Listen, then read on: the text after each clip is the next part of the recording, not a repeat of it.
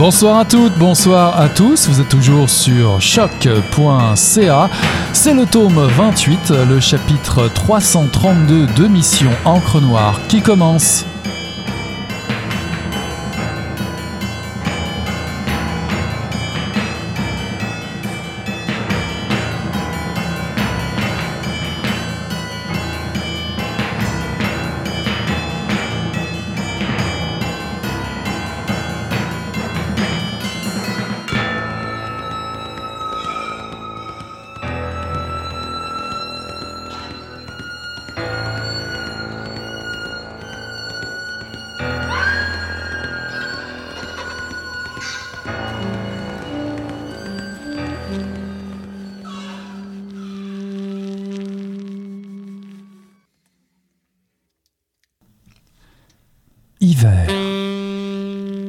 Le gel est maintenant bien installé. Avec le froid est venue l'insomnie. Estara Villeneuve se force à sourire. Elle ne se sentirait pas autrement si elle était une adolescente qui arrive en retard à un rendez-vous qu'elle redoute. Le sergent Nassir Hassan l'attendait au comptoir du casse-croûte près du poste de police. Elle s'assoit en bredouillant des banalités sur le froid et l'état des routes. Hassan n'entend qu'à moitié. Estara se sent donc contrainte de répéter, sa gêne s'en trouvant décuplée. Elle baisse les yeux. Elle a chaud et ressent une lourdeur dans le ventre. Une anxiété sourde ne la quitte plus depuis qu'elle a mis les pieds dans la salle de bain étroite du café Saint-Michel. Depuis qu'Alexandre Astor lui a fait le topo sur les circonstances dans lesquelles Nadia El Alaoui a trouvé la mort. Estara ferme les yeux. Elle sent le lavabo et les murs de la pièce mal chauffée se refermer sur elle. Les tuyaux vrombissent à travers les murs du sous-sol.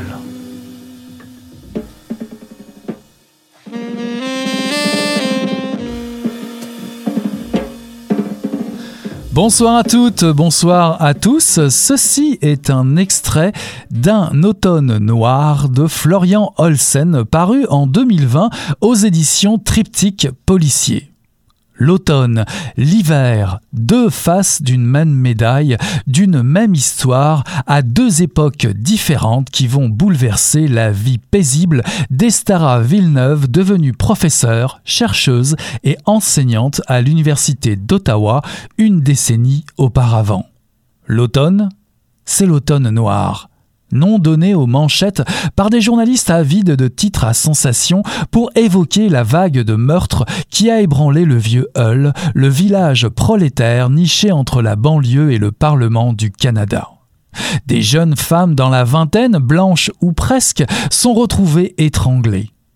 Les radios poubelles se déchaînent au milieu d'une campagne électorale municipale démagogique, surfant sur l'onde de choc en accusant l'afflux d'immigrants et une certaine permissivité de la part du bureau du maire sortant qui finit par semer la terreur sur la ville. C'est décidé, l'hiver servira à Estara pour enquêter sur cette affaire et écrire un livre sur cette période sombre de l'histoire de la ville. Ce fameux automne aura tout de même fait dérailler la carrière du sergent détective. Hassan, affirmé celle parfois douteuse du reporter vedette Alexandre Aster, et permis à une mystérieuse artiste peintre Sophie Viau de réaliser son œuvre la plus terrifiante. L'auteur signe ici un polar oppressant et délicieusement énigmatique, où ce qui compte pourrait bien se dissimuler dans les replis du texte, dans ces fameuses ténèbres qui se nourrissent si bien de nos travers les plus mesquins. Je reçois ce soir à Mission Encre Noire Florian Olsen pour en savoir un petit peu plus. Bonsoir Florian.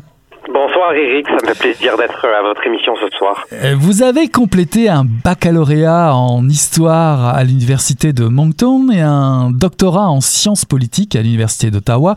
Vous publiez donc Un automne noir dans la collection policier de Triptyque dirigée par Catherine Côté et Mathieu Villeneuve.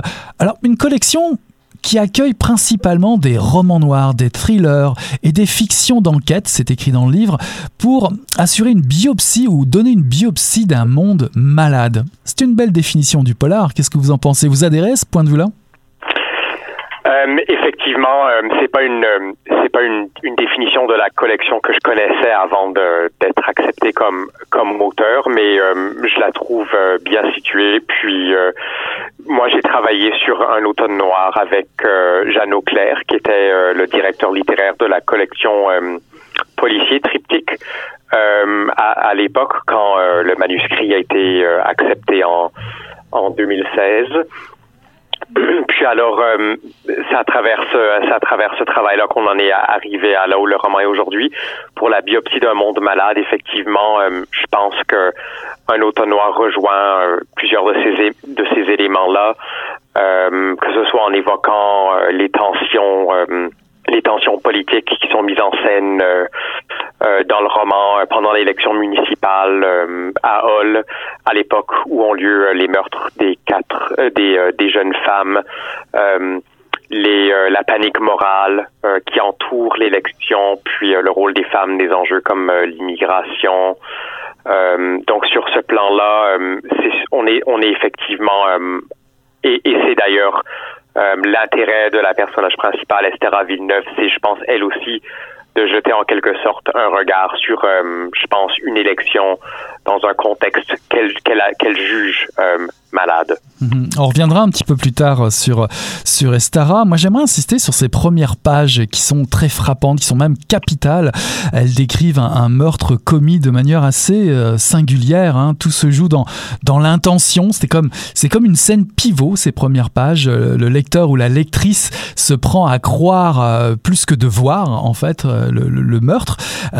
c'est peut-être déjà tout l'enjeu de, de cette intrigue euh, fascinante et qui est personnifiée par non pas par Estara, mais par un autre personnage qui est aussi fondamental, c'est celui de Sophie Vio, qui est en fait le principal témoin.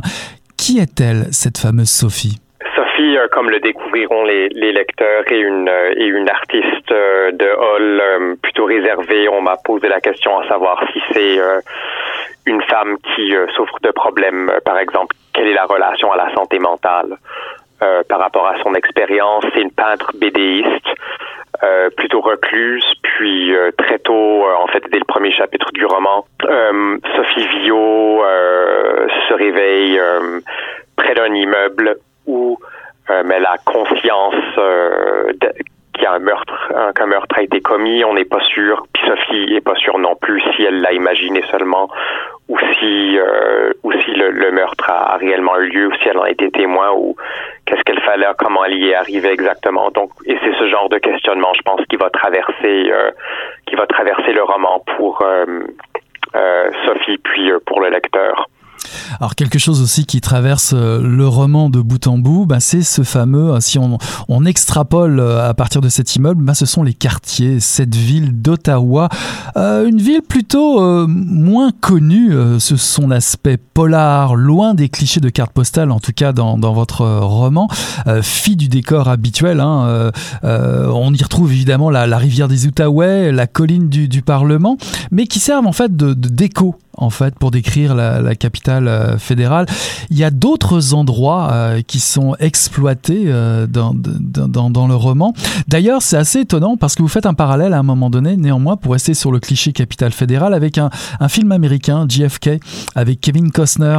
Alors, ma, ma, question évidente, y a-t-il un parallèle à faire entre Ottawa et Washington? Est-ce qu'on est dans ce, ce, même genre de, de, de ville mal connue, mais au potentiel dramatique immense? Vraiment intéressante, euh, Eric. C'est une question que j'aime beaucoup, en fait. Il y a, je pense qu'il y a deux éléments. Hein. Il y a deux éléments à cette réponse-là. Effectivement, moi, j'ai personnellement l'impression euh, que c'est une ville puis une région, donc Ottawa, Gatineau, euh, de l'autre côté de la rivière, comme moi j'ai moins j'ai moins eu l'impression de retrouver dans les productions culturelles québécoises toutes confondues, c'est-à-dire que ce soit au niveau de la télévision, du cinéma ou ou euh, des, des, des, productions littéraires, mais euh, là, là encore, euh, je dis ça seulement basé sur, sur ma propre expérience. Donc, sur ce plan-là, je pense que camper un roman dans la région de, de Hull puis de, de, de Gatineau, Ottawa, c'était une façon aussi de montrer, de, de, de, camper une histoire dans un lieu que j'ai l'impression de moins souvent voir. Puis qu'est-ce qui présente d'intéressant ce lieu-là? Ben, En particulier, donc, quel contraste, comme vous l'avez souligné, entre Hull, qui est une ville ouvrière, une ville avec un passé ouvrier, une ville qui est quand même euh, euh, qui a quand même son lot ou qui a eu son lot euh, de, de, de, problèmes sociaux, qui offre un contraste fort par rapport à par rapport à Ottawa. Donc il y a une différence entre les deux villes, par exemple, je pense d'environ 16 000 dollars de revenus par ménage dans le revenu médian. Donc c'est quand même des inégalités assez fortes qui sont séparées seulement par seulement par une rivière. Ça c'est d'un côté. De l'autre côté, bon, il y a Ottawa qui à euh, son cliché peut-être de ville de fonctionnaires. Euh, c'est une ville avec une grande classe moyenne, avec un niveau de vie quand même confortable.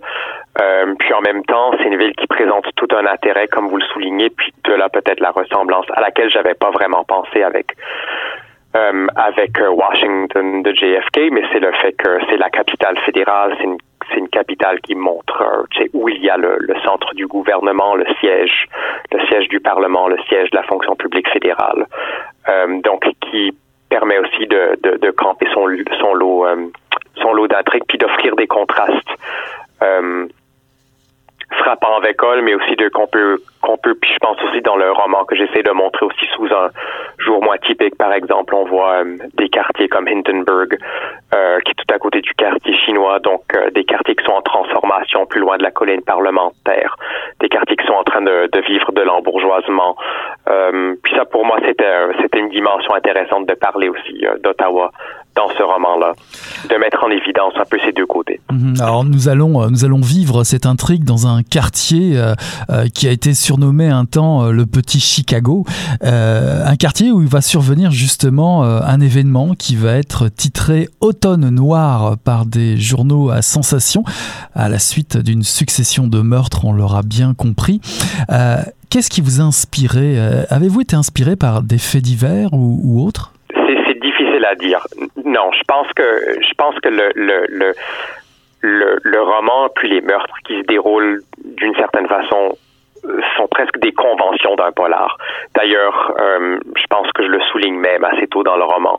Tu sais qu'il y a plusieurs éléments du polar puis de l'enquête elle-même. Je pense que c'est Estara qui fait la réflexion, qui rappelle en fait un cliché hollywoodien des jeunes femmes euh, qui sont qui sont tuées. Elles sont euh, jeunes, belles, intelligentes, puis probablement promises à un avenir, tu sais, réussite puis à un épanouissement personnel.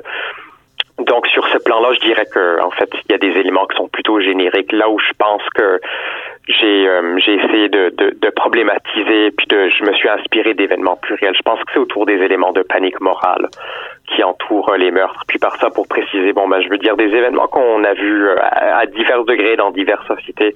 Euh, qui sont euh, des, des, moments où une société, que ce soit aux États-Unis euh, dans les années 90 autour du, du, du, heavy metal de Donjons et Dragons ou euh, de, de, la, de la pseudo montée des crimes sataniques, c'est l'impression qu'une société est, est, est, en train de succomber à des forces sournoises qui peuvent être attribuées à un déclin social, à un déclin des meurtres ou à, à d'autres transformations. au Royaume-Uni, il y, a un, livre qui m'a beaucoup inspiré, euh, sur lequel je travaillais d'ailleurs pendant ma thèse de doctorat, qui s'appelle euh, Policing the Crisis de Stuart Hall, qui fait l'état d'une panique morale semblable euh, dans les années 70 au Royaume-Uni autour d'un phénomène de, voyous qui qui assaillaient des, des gens ordinaires, des gens travaillantes, avec des poignards. Donc le phénomène du mugging, puis qui a mené à une sorte de panique généralisée par rapport à l'impression, les contemporains avaient l'impression d'assister à une nouvelle sorte de, de crime. Euh, au Québec, on pourrait penser plus récemment au, au débat qui, euh, qui, euh, qui, a fait rage pendant une dizaine d'années sur les, les, accommodements raisonnables. Donc, je dirais qu'il y qu'il y a plutôt ces faits réels là, qui à divers degrés, sans vraiment nommer un ou l'autre, euh, ont inspiré beaucoup la, trame de fond du roman. Alors il y a évidemment euh, plusieurs personnages qui vont porter euh, votre discours autour de cette intrigue hein, qui est quand même fascinante, percutante, qui questionne beaucoup le lecteur ou la lectrice. Alors un personnage évidemment va jeter un regard particulier sur ces événements, va un regard, je dirais, à rebours sur les événements qui sont passés une dizaine d'années auparavant. C'est votre personnage d'Estara, Estara Villeneuve, dont on parlait un petit peu tout à l'heure. Qui est devenue professeure, chercheuse, enseignante. Qui est-elle et pourquoi s'intéresse-t-elle de si près à cet automne noir? Euh, je pense qu'au tout début, il faut comprendre, comme euh, vous l'avez souligné, Esther à Villeneuve, elle est, elle est chercheur. Puis elle, est chercheur, elle est professeure à l'université d'Ottawa. Puis euh, elle s'intéresse, elle s'intéresse. Je pense qu'elle veut se dire au début qu'elle s'intéresse au meurtre, moins comme un fait divers, mais plus sous l'angle d'une panique morale. Donc de comprendre comment, dans le cadre d'une élection municipale, euh, les meurtres de, de, de, d'un certain nombre de jeunes femmes euh, ont permis de déchaîner euh, une, une panique morale. Donc la pression des journalistes, d'hommes politiques, puis de, de membres du public qui ont, qui ont eu l'impression que la ville de, de, de du viol était assaillie par une crise de délinquance sans précédent. Alors, Estara s'intéresse au, au, fait notamment que la, elle, les statistiques semblent indiquer au contraire que la criminalité euh, à cette époque-là. Mais Estara elle-même, en réalité, on s'en rend compte rapidement, elle était étudiante à l'époque des meurtres de l'automne noir. Puis, euh, pour elle, elle, a vécu de près euh, les déchirements que la crise morale puis l'élection ont déchaîné, puis les, euh, cicatrices euh, que cette crise a, laissées euh, dans la société québécoise. Puis je pense, entreprend le projet d'écrire un roman, d'écrire un, non pas un roman, mais une étude sur cette, sur, sur l'époque des meurtres pour en partie cicatriser, je pense, ses plaies, puis pour faire face, euh, faire face à, à, une époque qui a été difficile dans sa vie. Alors chaque personnage, comme c'est euh, souvent le cas dans, dans un polar ou, ou toute euh, autre forme de, je dirais, de, de roman de genre, m'apporte un petit peu un, un, un, message ou en tout cas une partie de, de votre réflexion sur tel ou tel sujet pour aller, euh, je dirais pour un, un petit peu euh, résumer cette idée-là, il y a des personnages comme euh, Alexandre Aster, qui est fascinant, euh, Alexandre Aster, déjà par son physique, parce que c'est un, un, gros bonhomme, c'est un séducteur, mais c'est quelqu'un qui mhm. prend beaucoup de place, qui a un bon point, une sorte de, on va dire, de Colombo vieillissant, euh, quelque chose comme ça. En tout cas, c'est un temps fort du roman, cette rencontre, puisque ça vous permet d'aborder le journalisme à sensation, l'influence des radios poubelles dans la capitale fédérale, mais, mais aussi le rôle bah, non moins essentiel d'un journaliste qui n'a pas sa langue dans sa poche. Ça, ça me donne à, vouloir vous demander quel est l'état du journalisme d'enquête dans, dans, la capitale euh, fédérale? À vous lire, on, se croira à Québec. Euh, je pense qu'il y a eu divers, euh, il y a eu divers points, divers points d'inspiration pour euh, Alexandre Astor. Puis bon, je pense le commentaire sur le journalisme. C'est pas nécessairement un, reflet de l'état du journalisme dans, dans la capitale, mais en général, je pense qu'on le, roman Un automne noir met en scène euh, un journalisme où, bon, je veux dire, le, besoin de, faire des grands titres, euh, puis de vendre, et, euh, et, une pression omniprésente, puis constante, sur les euh, que vivent les journalistes comme Alexandre Astor. Puis aussi, il y a le débat banque des salles des nouvelles, qui, on le dit, c'est un domaine de plus en plus difficile, qui connaît des compressions, des fermetures, qui doit, où est-ce que les gens doivent travailler plus avec moins de moyens. Donc, je pense qu'il y a ce, ce, ce contexte-là qu'un qu automne noir essaie de, de mettre en scène, mais aussi évidemment euh, les journalistes comme Alexandre Astor, bon, je pense, peuvent devenir. Alexandre Astor devient lui-même. On peut se poser la question est-ce qu'il devient complaisant euh, envers les euh, envers son métier puis envers les, les sujets qu'il euh, qu'il traite puis euh, là sa façon de les traiter donc tu sais euh, peut-être cette, cette tendance là des fois de simplement répéter les propos euh, d'un interlocuteur, euh, puis, sans, sans, les mettre en contexte ou euh, sans, par exemple, de, de, dire bon ben effectivement, ça, on sait que c'est, on sait que c'est vrai, on sait que c'est pas vrai. Donc, je pense que c'est un débat qui, sur le journalisme. Ça met en scène un, débat sur le journalisme qui n'a pas commencé hier. Même si Alexandre Aster, euh, a priori, a l'air d'un personnage euh, plutôt euh, détestable, en tout cas difficile d'approche, vous, vous, le, vous le mettez d'ailleurs sur le plateau de Tout le monde en parle à un moment donné, et il déclare savoir lui intéresser son public avec ses nouvelles locales à sensation et il veut célébrer son métier, contrairement à d'autres journalistes qui lui reprochent cette espèce de complaisance qui le dénigre, notamment des journalistes du Devoir. J'ai quand même eu du mal à, déterminer si vous détestiez vraiment tant que ça ce personnage. Euh, non, en fait, Alexandre Astor, c'est un de mes personnages préférés. Euh, donc, je pense que c'est un personnage qui a des, contradictions, puis euh, qui a des éléments qui sont effectivement c'est qu'on peut moins apprécier. C'est quelqu'un qui représente un courant dans probablement un courant dans, le journalisme euh, que moi j'affectionne pas particulièrement, mais en même temps, euh, il, euh, il, il dit qu'il fait, il s'intéresse à des choses qui, qui, il veut, il veut faire des reportages sur des choses qui, qui intéressent un certain lectorat. Puis dans ce sens-là, il pose la question quel droit est-ce que vous avez de me juger? Puis me juger, c'est juger aussi mon lectorat, c'est juger mon auditoire. Donc, je pense qu'à cet égard-là, Alexandre Astor met en relief une sorte de guerre culturelle ou de conflit culturel qu'on voit quand même se jouer souvent formulé, euh, par exemple, entre les élites puis euh, les gens, les goûts des gens ordinaires. Ça, on le voit par exemple beaucoup. Moi, j'ai été beaucoup inspiré par les guerres culturelles, euh, donc qu'on peut voir par exemple aux États-Unis, mais aussi, j'imagine, dans dans d'autres pays.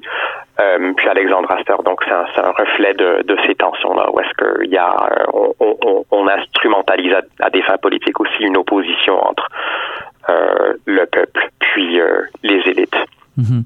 Alors en, revenant au peuple, euh, je vous reprends au bon, euh, ça m'a fait, refait penser à, Sophie Viau, qui est bon, le peuple, mais qui, qui, est aussi artiste, artiste peintre, et qui exprime à travers sa peinture beaucoup de frustrations personnelles. Je me suis dit que ça vous permettait aussi d'aborder un thème, ce thème en tout cas du, de la personne, d'un personnage désaxé, une, une, sorte de misfit, quelqu'un qui, qui vit dans la solitude et qui ne trouve sa place nulle part. Est-ce une façon pour vous de dresser un, un constat grinçant euh, sur une ville, on va dire moderne, qui se coupe en fait une partie de, sa population et qui ne lui laisse qu'une chose, une seule, c'est de se replier sur elle-même.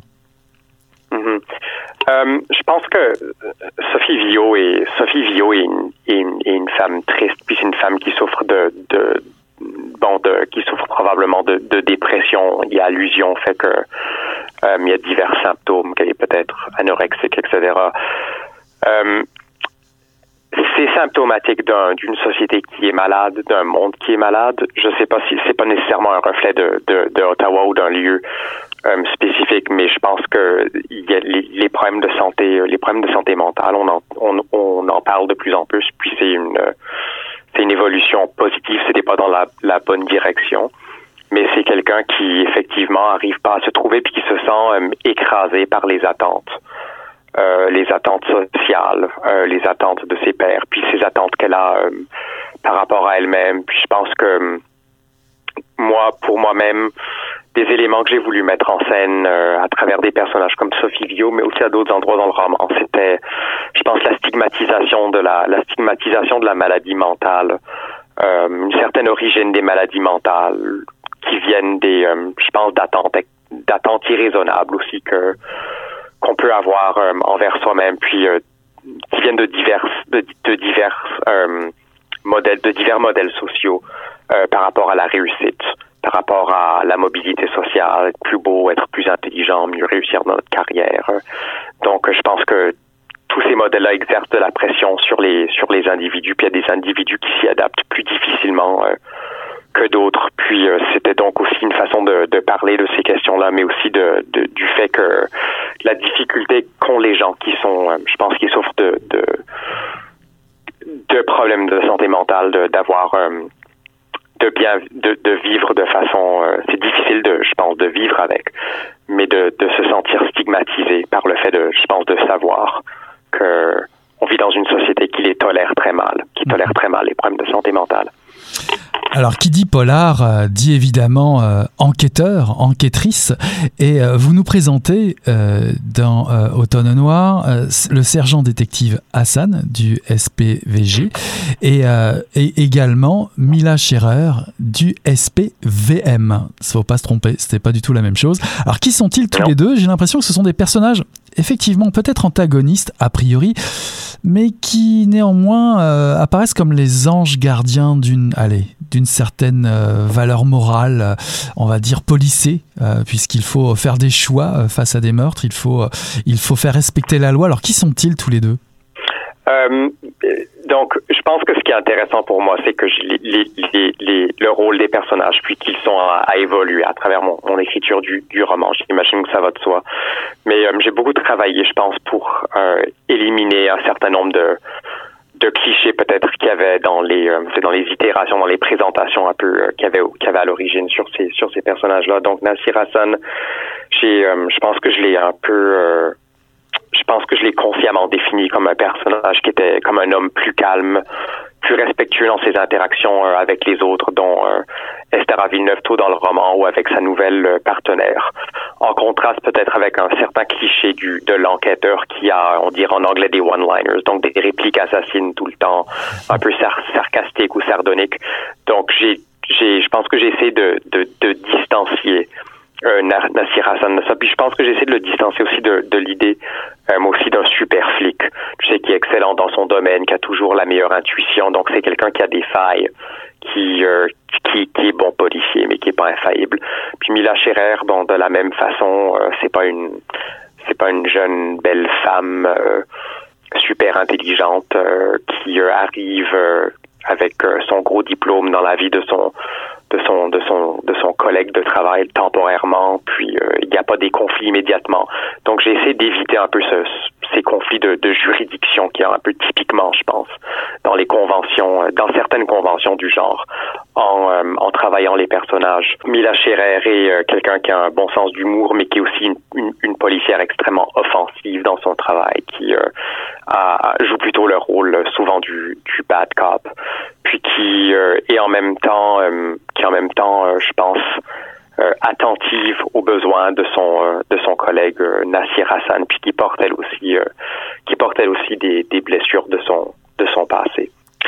Ce que moi j'ai voulu, ce que j'ai, ce qu'un automne noir j'ai voulu mettre en scène dedans, je pense que la réflexion sur le mal, indépendamment du contexte, c'est plus l'idée qu'on n'est pas dans une situation où est-ce qu'il y a un, il y a un mal puis un bien transcendant. Euh, ou est-ce que bon, c'est pas euh, le, le, le le ou la meurtrière, parce que je veux pas donner les, les réponses aux lecteurs, euh, sont pas euh, animés euh, par, c'est pas, ce sont pas des psychopathes qui souffrent, bon, qui souffrent, tu sais, qui sont mis en mouvement par, je sais pas, une sorte de, de, de sadisme inné ou quoi que ce soit. Ce sont des, j'essaie de, de mettre en scène une situation où est-ce que on comprend que le, le mal, il vient des structures sociales, il est créé par euh, par les structures sociales, puis euh, par euh, donc les frustrations aussi qui peuvent provenir de qui peuvent provenir des de l'impossibilité de se réaliser pour certaines personnes dedans.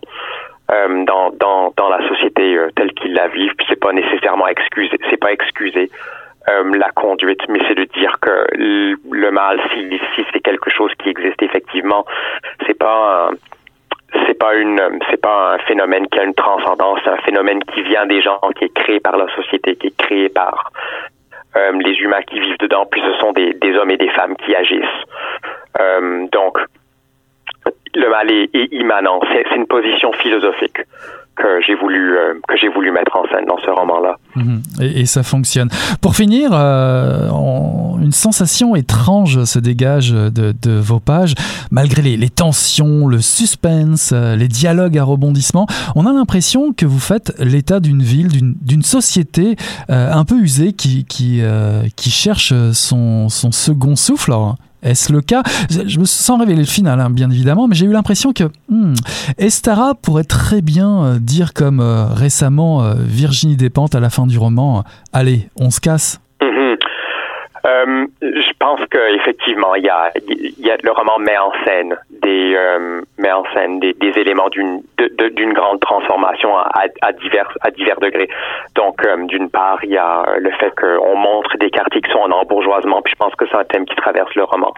Il y a une scène où est-ce que des personnages euh, sont près du du chantier du quartier en développement est un projet que connaîtront les gens qui vivent dans la région de la capitale nationale.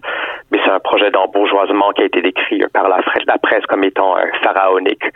Donc, euh, sans, euh, sans prendre sans prendre position en tant que telle sur le sur le projet, on voit une ville qui est en transformation physique, géographique, urbaine, puis on voit aussi une société où est-ce qu'il y a des personnages qui sont qui vivent des transformations culturelles. Donc, le public qui est mis en scène dans un automne noir se sent comme s'il perd ses repères, notamment par rapport à des phénomènes comme l'immigration, par rapport au changement des rôles sociaux qui sont permis des attentes envers les hommes puis les femmes, puis qui ont de la difficulté à se retrouver euh, dans ce monde qui est en train de changer. Puis euh, c'est un peu ce terreau-là qui, euh, qui crée cette incertitude, crée de la frustration pour des gens, puis permet aussi, je pense, créer un contexte dans lequel des politiciens comme Bernard Lemay peuvent chercher à exacerber les craintes, puis semer, la, semer la division, puis la récupérer à,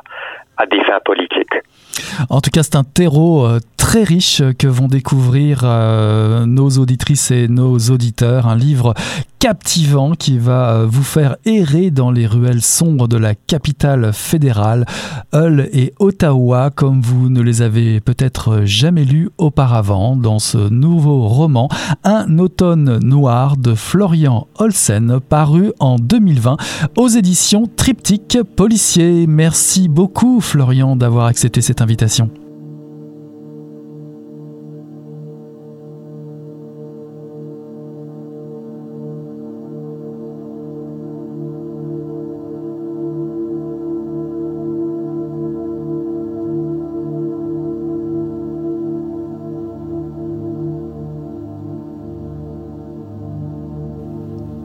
Un soir, la douleur fut trop vive.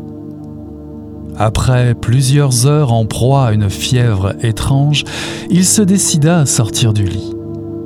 D'un pas décidé, il se dirigea vers son placard et sans hésiter en retira le coffre sombre du père Benoît. Il éparpilla d'abord la dizaine de photos sur le tapis de sa chambre. Les gestes étaient précipités, comme pour éviter que son courage ne s'évanouisse dans l'obscurité de la nuit. Il porta attention au jeune Arthur Benoît qu'il n'avait pas connu, celui d'avant le grand voyage vers la baie d'Hudson. Il prit ensuite celle qui avait tant surpris Anna le jour des funérailles. Il la déposa sous la lampe de chevet pour en distinguer tous les détails. C'était bien lui, sur cette image vieillie par le temps, dans son petit parka, fixant l'objectif, avec les cheveux déjà longs et les yeux noirs gens du Nord. Et Linuk, merveilleusement habillé derrière lui, était bien Arnasuk, ce chasseur semblant venir d'un âge révolu. Sa prestance était saisissante. Pierre avait oublié son visage. Il s'intéressa ensuite aux autres clichés. La minuscule église construite par Arthur Benoît, l'agglomération d'iglous qui formait le camp, la multitude d'enfants souriant autour du missionnaire radieux. Bizarrement, Pierre ne ressentit ni peine ni colère, plutôt une sorte de calme inaccoutumé. Il reprit la photo qui montrait son père. C'était bien la folle détermination de son peuple qu'il pouvait lire sur le front de cet homme. Soudain, un étrange malaise l'assaillit. Il se précipita à la salle de bain pour se rendre compte qu'il ne s'était pas trompé. Le miroir lui renvoyait le parfait portrait d'Arnasuk. Ceci est un extrait de Débâcle de Marie-Pierre Poulain paru en 2019 aux éditions Sémaphore. Un 12 octobre 1970, Pierre s'envole vers sa terre natale, le Grand Nord québécois. Alors que la tension est à son comble à Montréal, le ministre Laporte vient d'être enlevé par le FLQ, Pierre est fasciné par le paysage à couper le souffle qui s'étale sous ses yeux par le hublot. Suite à la mort de son bienfaiteur et parrain adoptif le père Benoît, la mémoire d'un temps qui lui semblait disparu à tout jamais est revenue soudainement le hanter. Tout a tellement changé dans son village inuit, remarque-t-il, dès l'atterrissage. Élevé par Asinayak, la sœur de son père Arnasuk, disparu avec sa femme Nunga dans un accident terrible, le jeune Inuk, nommé Piari à cette époque, aurait dû s'ajouter à la longue liste d'orphelins victimes de tristes tragédies survenues sur la banquise. si ce n'est la présence du père Benoît qui a changé dramatiquement la trajectoire attendue de son destin. Arrivé en territoire inuit grâce à l'aide d'Arnasuk, le père Arthur Benoît en a appris rapidement la langue et les coutumes. À la suite du père Giguère, il construit son église et une école dans le sublime et austère paysage de la toundra. Prenant sous son aile Piari, renommé Pierre, il lui offre l'opportunité de se rendre à Montréal pour étudier. 25 ans plus tard, Pierre revient au village, diplômé et souffrant des ravages de l'exil.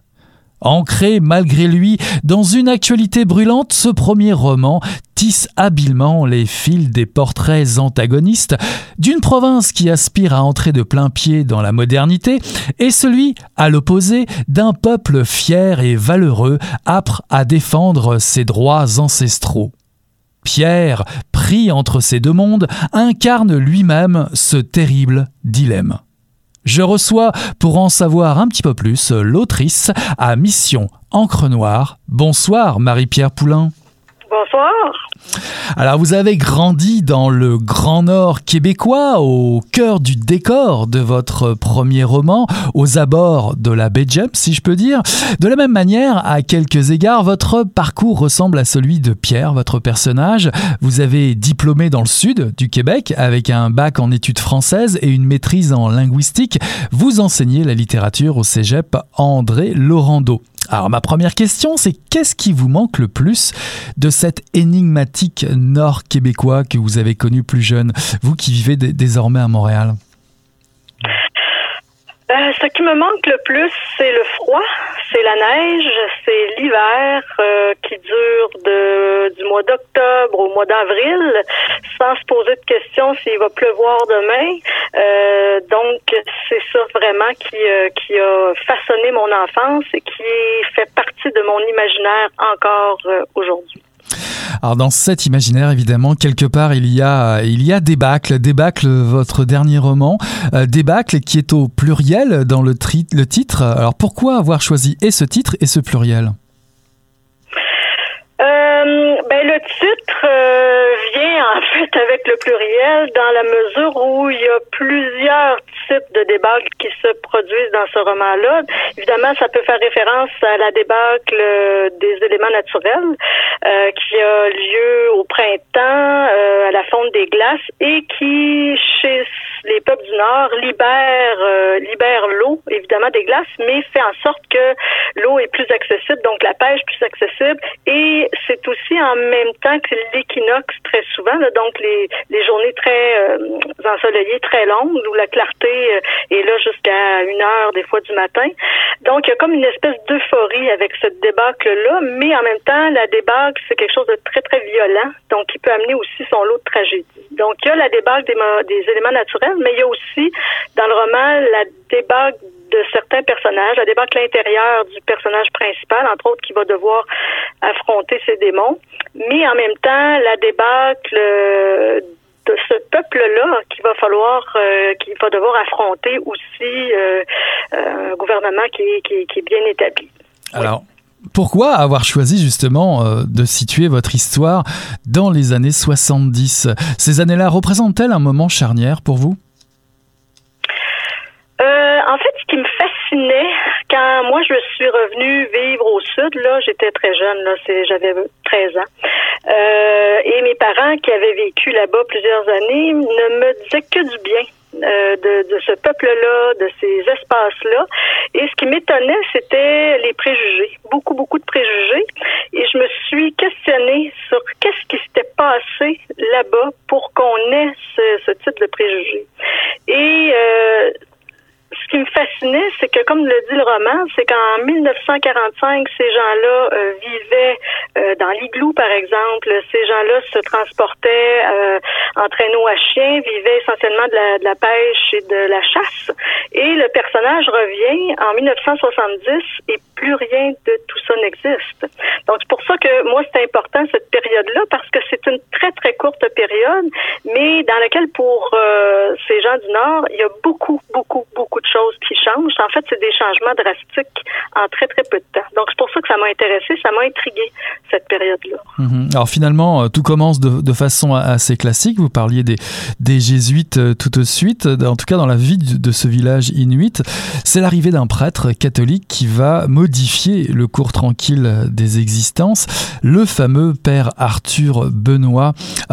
comment est-il arrivé ici et est-il facilement accepté au départ? Euh, il est là on, parle d'une fiction évidemment là il est accepté euh, dans la mesure où euh, il est pas il fait pas peur hein, parce que c'est quelqu'un qui s'intéresse à cette culture là qui a le goût d'épouser cette culture là en même temps et à un moment donné les gens du village lui font comprendre aussi que s'il vient juste pour évangéliser ça fonctionnera pas. Et ça il comprend ça puis je pense que c'est la misère ou les difficultés du peuple qu'il euh, qu'il sensibilise davantage que de vouloir évangéliser ces gens-là. Alors, à votre avis, justement, euh, parlant de, ce prêtre, euh, qu'est-ce qui pousse un jeune prêtre à cette époque-ci à tenter l'aventure de se déplacer vers le Grand Nord, à ses risques et périls d'ailleurs Oh, ça, c'est une histoire imaginée.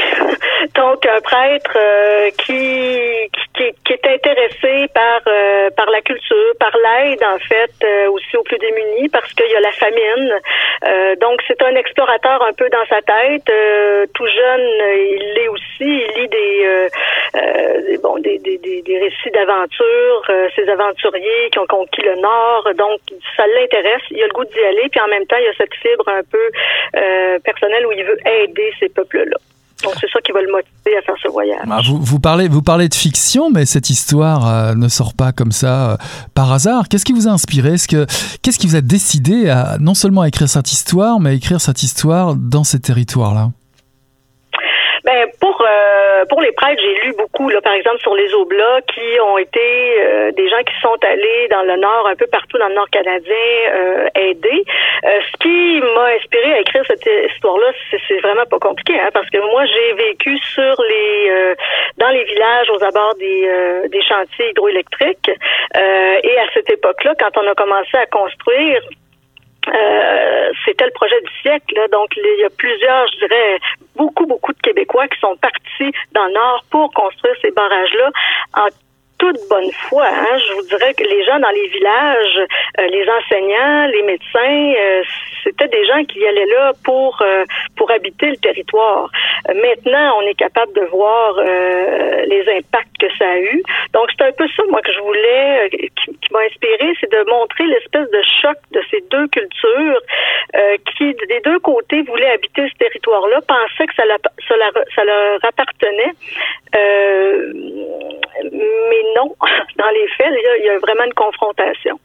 Alors cette euh, confrontation ou ce mélange euh, se personnifie dans la relation au départ euh, du père Arthur Benoît et de Piari. Alors Piari, Pierre, vous allez nous expliquer quelle est la différence, pourquoi, pourquoi ces deux noms en tout cas, et se personnifie aussi dans la rencontre de Arthur Benoît et d'Arnasuk, qui est le père, le père de, de, Pierre. Et là, un événement va, va tout changer. Alors, de quoi parle-t-on? Qui est Pierre?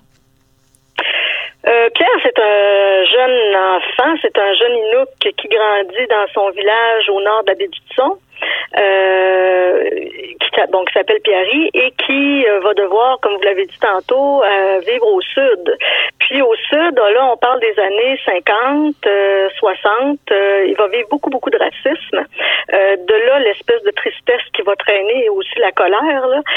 et il va même demander, à un moment donné, il va exiger qu'on l'appelle Pierre parce que pour lui, Pierre, c'était la meilleure façon de traduire son nom pour se fondre un peu dans la population québécoise sans trop faire de vagues. Donc, c'est pour ça qu'il va décider de changer de nom.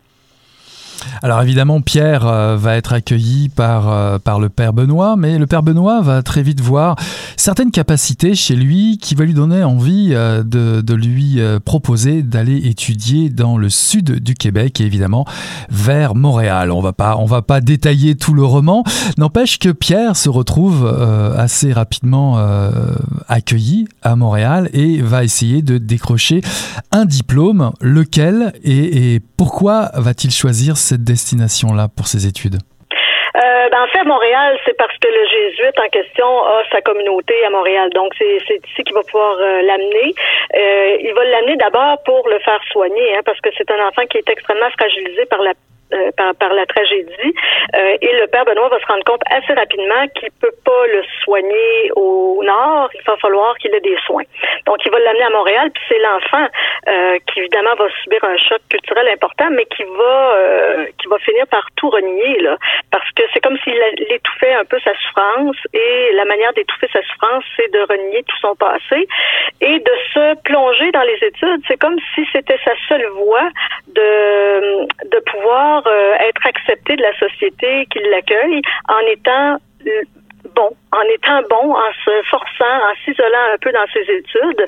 Et euh, il va rencontrer un, jeune médecin qui va le soigner, puis qui va beaucoup l'impressionner. Donc c'est pour ça qu'il va choisir ce métier-là pour, puis il va, il va adorer ça. Donc il va vraiment être très très passionné par par la médecine. Alors aussi dans le processus, je dirais, d'intégration à Montréal, dans, cette, dans sa nouvelle société, euh, dans ce processus de déracinement euh, de votre histoire, euh, même si les choses ne sont pas si faciles pour lui, il va se faire quand même des bons amis, et puis il va rencontrer peut-être au départ ce qu'il va appeler la femme de sa vie, Anna. Comment se passe cette rencontre?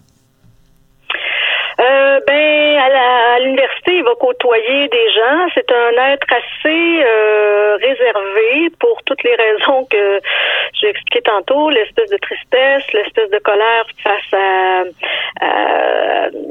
au racisme. Et à un moment donné, il, rencontre Jean, un autre étudiant qui lui semble pas euh, dérangé par le fait que ce soit quelqu'un d'une autre culture. Et c'est un homme, euh, Jean, c'est un être extraverti. Donc ça va beaucoup plaire à Pierre parce que c'est tout le contraire de sa propre personnalité. Et euh, ben c'est par Jean qu'il va rencontrer euh, qui va rencontrer Anna. Anna qui est une femme également extravertie, qui parle beaucoup, qui a toujours le bon mot au bon moment. Donc pour lui, ça va être complètement le contraire de sa personnalité, puis ça va y faire du bien ça va lui faire du bien. En même temps, il se questionne sur son propre silence, sur son habitude à pas vouloir parler beaucoup, à pas avoir de répartie. Euh, mais avec Anna, il est bien. Donc, c'est ça qu'il trouve en elle, cette espèce de liberté euh, d'expression, en fait. Alors, évidemment, ce silence, euh, j'allais y venir. Hein. C'est clair qu'il est, noté dans, votre roman. Pierre découvre quelque chose de, violent qui reste tapis en lui, euh, une forme de, d'attitude de, de, résigné, taciturne, et euh, qu'on va retrouver un petit peu plus tard dans d'autres personnages d'ailleurs euh, inuits, comme Lizzie, vous nous en parlerez tout à l'heure, qui est Lizzie.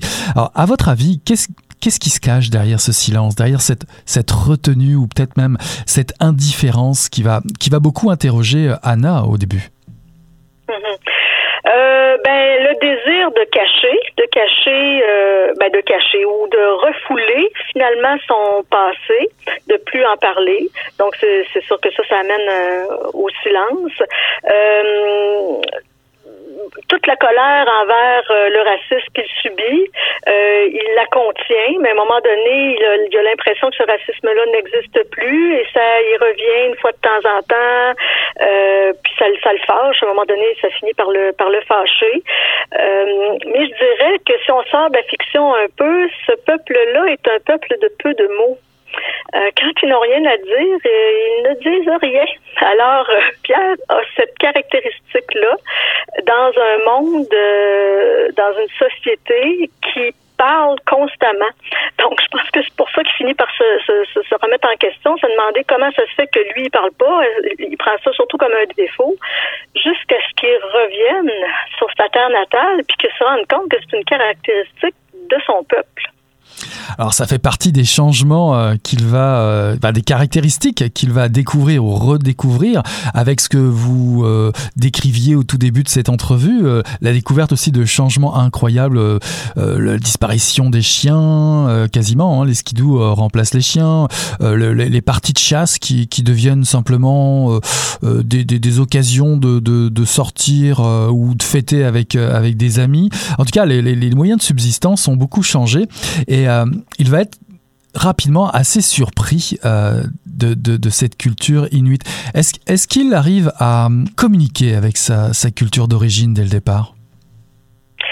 Euh, quand il revient, assez troublé. D'une part, parce que ce qu'il faut savoir, c'est qu'à cette époque-là, il y avait très peu d'informations sur le Nord. On en parlait peu. On va commencer à en parler au Québec quand on va s'intéresser à la rivière La Grande pour en faire des barrages. Mais avant ça, il y a peu d'informations. Donc, ce personnage-là qui est au sud, qui est à Montréal, c'est normal qu'il soit pas très informé sur les changements qui se produisent là-bas. Donc, lui, quand il retourne, 25 ans, c'est pas long. Euh, il a l'impression qu'il va retrouver le village de son enfance. Or, il arrive et c'est complètement différent. Euh, donc ça, il trouve ça très dur. Euh, c'est pour ça que son silence peut aussi être compris de cette façon, cette façon-là. C'est que là, il est dans une phase d'observation. Il observe, il essaie de retrouver des des souvenirs, des traces, euh, un lien avec ce qu'il a vécu, et c'est très très très difficile. Donc son insertion va être assez difficile parce qu'il y a aussi des blancs au village, puis sa fonction de médecin l'amène surtout à côtoyer ces blancs-là il va être assez frileux à prendre à reprendre de vrais contacts avec les, euh, Inuits. Alors vous décrivez euh, plusieurs phénomènes hein, au sein de cette société inuite et vous décrivez assez bien le phénomène alcoolique autour euh, des Inuits. Il ne s'agit pas seulement d'une intolérance à l'alcool, dites-vous. quels sont les enjeux ici selon vous autour du phénomène alcoolique J'essaie de, je me l'explique très de cette façon-là. Euh, je pense qu'en 25 ans, comme je le disais, les changements ont été drastiques.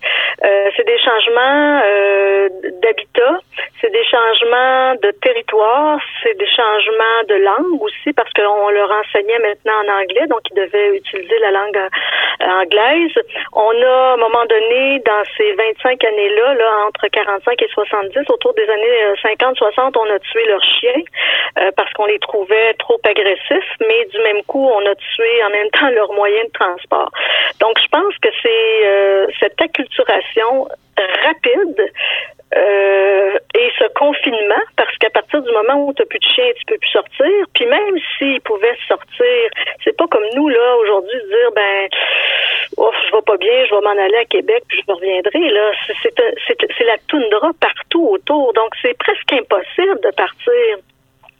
Donc moi j'explique l'alcoolisme un peu de à cause de ça, de cette espèce de transformation extrêmement rapide de leur, euh, leur culture et de, du, du confinement euh, par, le Nord, finalement. Mhm. Alors, les années 70, euh, comme on le disait tout à l'heure, bah, une période importante hein, du développement, de développement au, Québec. Euh, alors, évidemment, bien évidemment, il y a un parallèle que toute bonne lectrice et lecteur euh, pourra faire avec la, situation actuelle de la crise du gazoduc GNL et, l'opposition massive des Wet'suwet'en euh, pour contrecarrer le projet. Mais pour vous, pour vous, il s'agit plus de l'édification du complexe hydroélectrique Hydro-Québec dans ce roman dont il s'agit. Euh, avez-vous pris modèle sur euh, la contestation cri de l'époque euh, pour bâtir votre histoire? Ah oui, tout à fait. Tout à fait. Je l'ai lu, relu trois fois plutôt qu'une. effectivement, tout est là. Évidemment, là, j'ai dû tordre quelques dates là parce que bon, c'est une c'est une fiction après tout, mais c'est tout à fait inspiré de de, de ça. Et d'ailleurs, là, je veux pas trop en dire, mais l'événement qui se produit à la fin du roman euh, est réel. C'est c'est produit dans le village où mes parents avaient habité.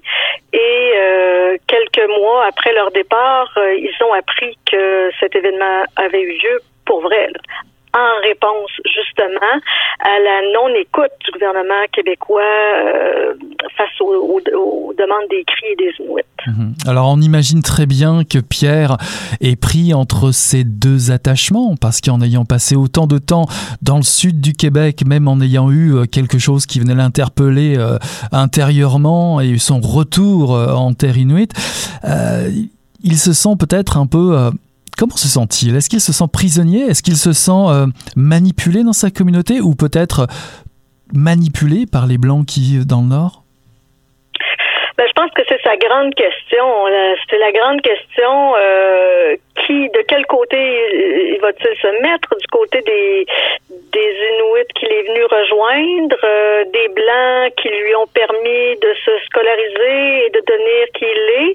Euh, l'autre question qu'on peut se poser, est-ce qu'il est obligé de prendre position? Euh, et en même temps, ben, il va se demander qui il est vraiment. Est-ce que c'est un blanc au teint cuivré? Est-ce que c'est un Inuit avec des, des traditions de blanc? Il sait plus. Et à un moment donné, il va même se dire, est-ce qu'il est obligé de, de, de, de prendre, de, de devenir l'un ou l'autre? Peut-être qu'il les deux.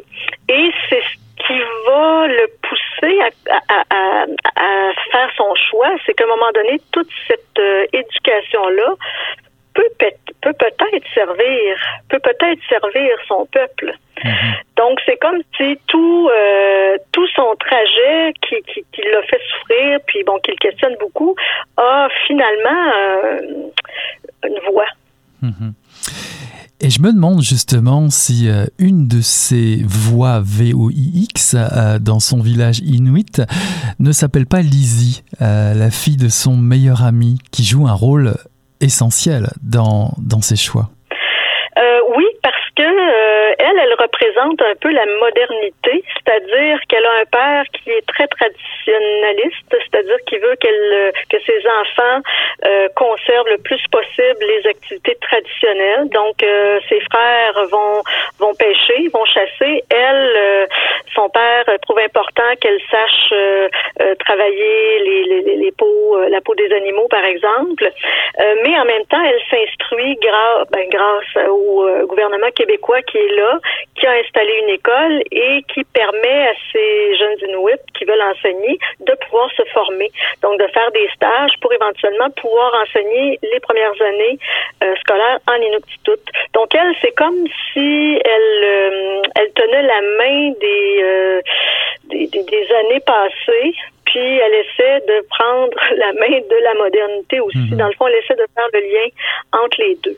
Donc pour lui, ça va être euh, ça va être un personnage fascinant parce que euh, elle est un peu comme lui finalement. Lui euh, est revenu vivre quelque chose de traditionnel, mais il est revenu avec quelque chose de très moderne. Alors pour finir, j'ai envie de vous dire, euh, dans, l'immensité de la toundra blanche, le vent glacial qui souffle sur un désert de neige, la splendeur éclatante du paysage, vos descriptions du pays sont magnifiques. Euh, est-ce est un endroit que vous revisitez euh, régulièrement? On sent vraiment votre attachement très fort à la région. Est-ce que, est que vous portez ce territoire en vous ou, c'est ce territoire qui vous attache à son souvenir? Oh, bonne question. Malheureusement, je peux pas y retourner euh, souvent parce que parce que c'est difficile d'y retourner. Je suis retournée euh, bon dans le, bout de Coudjouac, euh, mais pas très longtemps. C'est un coin de, pays que je veux revoir évidemment. Euh, c'est sûr que je vais le faire. Pour l'instant, j'ai peu d'occasions, mais c'est un territoire qui qui m'habite constamment. J'en ai rêvé pendant des années en, en le quittant. Je pense que l'enfance c'est un moment charnière dans une vie, donc c'est là que se développe euh, euh, beaucoup de choses, l'imaginaire, euh, les bons souvenirs, tout ça. Donc moi c'est tout ça, c'est tout ça qui m'invite. Donc je pense que même en écrivant d'autres choses, le Nord va toujours avoir une place importante. En tout cas, nous invitons nos auditrices et nos auditeurs à partager un grand bout de votre imaginaire, de ce grand territoire qui habite vos rêves et qui certainement habiteront nos rêves aussi. En tout cas, un roman que je recommande chaudement euh, aux auditrices et auditeurs, Débâcle de Marie-Pierre Poulain, paru en 2019 aux éditions Sémaphore. Merci beaucoup Marie-Pierre d'avoir accepté cette invitation. Voilà qui achève Mission Encre Noire, le tome 28, le chapitre 332. J'ai eu le plaisir de recevoir ce soir en entrevue Florian Olsen pour Un automne noir, paru en 2020 aux éditions Triptyque Policier, ainsi qu'en deuxième partie, Marie-Pierre Morin pour Débâcle, paru en 2019 aux éditions Sémaphore. Voilà, on tourne la page et on se dit à la semaine prochaine. Salut là